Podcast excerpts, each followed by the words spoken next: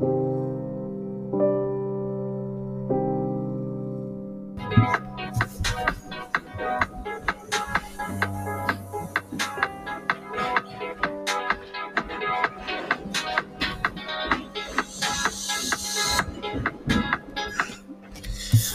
and welcome to the Pop Culture Point podcast, or the PCP for short, where we talk about everything from video games to movies and everything in between. Hello, I'm Tanner Warner, And I'm Jack Ross. and today we're we're mostly revolving around the PlayStation topic, but our main section, main topic today is the PS2 in 2020 turned 20, and it came out in March of 2000.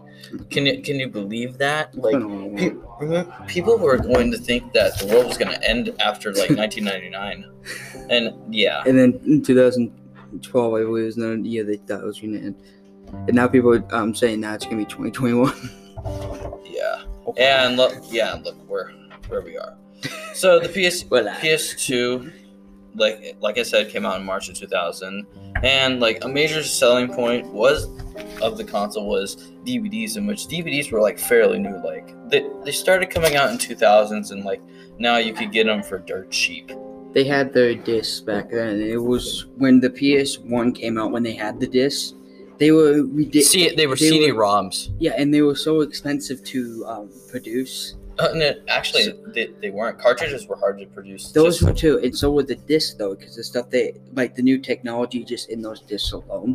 When they came out with one of the PS ones, that was one of the biggest uh, points. But when they came to having it more cheap, even though back then it was a lot cheaper to buy games when the PS2 came out, and then they put more technology in the discs, and now yeah, because now you can see how much it is now. PS2 mostly runs on like it's either it's either CD-ROM or DVD-ROM, in which like Yeah. most of the games that I own like are DVD-ROM. And like speaking of games, like my favorite games that I played on the console was ATV Off Fury, in which that's just an ATV game, in which that game like it was popular because of X, the music in there and everything in there. It was mostly popular because of the X games. You've heard of those? Yeah, it's And then Madden NFL 07, which I was like technically my f- the first sports game I played, or other than Wii Wii Sports. Yeah. And then and then te- Test Drive, and then Ready to Revol- Revolver. Yeah. And the thing is, when the PS2 came out, like they actually started actually getting their games in cheaper than they used to be for them. Like now, we the, can, the, gra- you can see how it turned around, though, and the graphics like today, like the they're just like I don't think it's. I mean, like if you're an old school gamer who grew up with it in the 2000s, like go ahead, like I did, like I did, like my Like- dad, like he gave me his old PS2 and I played that and I really enjoy, really enjoyed it. But like for new players, maybe maybe not so much. Like, uh, you know, like you could go to do something better. yeah, Like PS PS2 games are memorable, but overall the graphics just don't hold up today. Yeah. and I've played everything to the PS1 to the PS5. I look at a friend who had one. I was able to try it out. You could see how much it changed between every evolution. I think the less of a change is the PS4 to PS5, but there's still a decent difference. The funny thing is, when they launched the PS2, the whole selling point was cheaper games. Cheaper Now- games, DVDs, and like And now you can see how much games cost now. They kind of games are like back then they were probably like maybe like maybe 30 bucks per they game. were 30, lot, they 30 were maybe lot cheaper than they were now. Like you can get yes, you can people say like you can get these cheap games, but you gotta think in the world of things. The PS4 and the PS5, and I think the PS3 is when they started introducing it. They had their own type of disc.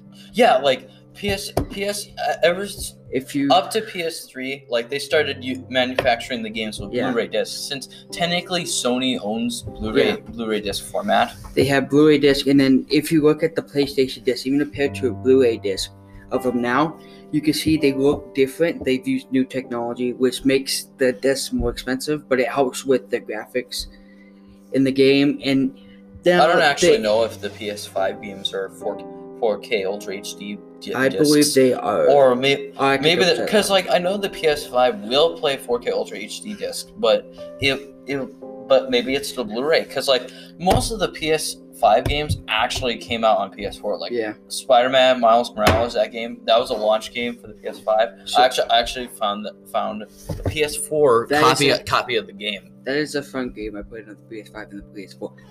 My favorite thing was you could when they launched instead of like all these other um situations, you're able to transfer your data in between two different games. Oh yeah, and you can PS4 transfer and da- PS5. Because when I switched my stuff, some of my stuff over to play on the PS5, Did you even get a hold of one? yes, I did. I was surprised able to get one. I do not have a disc version. I have a normal. Oh, you got the digital one. hmm I have a digital one, which it's alright. It was actually I prefer the digital one because I don't really use disc very often. I mainly just buy mine online. But you know, you can buy separate little things for them. So if I ever do decide, all this game's only on disc, which I don't think. is Like most happen. people are like, I think they're most they're mostly going after the the one with the disc drive. But like other than that, they're they're mostly going for the one with digital edition because like it's a hundred bucks off, and it's I- like and it's the standard price of a PS4 or PS4 Pro for that matter. So I went. So when I got, I was able to hit, hit on mine. I was able to get all this other stuff. I got, I got mine during launch. I was able to get mine during launch. I have a very special uncle. he's not the, um, he's kind of the person who likes to get expensive gifts. Yeah. I was excited when I got my launch, but it's just great to see how it's gone today. And okay, so we're gonna that's that's, it for this episode for of the PCP. I'm Tanner Warner. And I'm Zach Roth. See and you we'll next see you next time.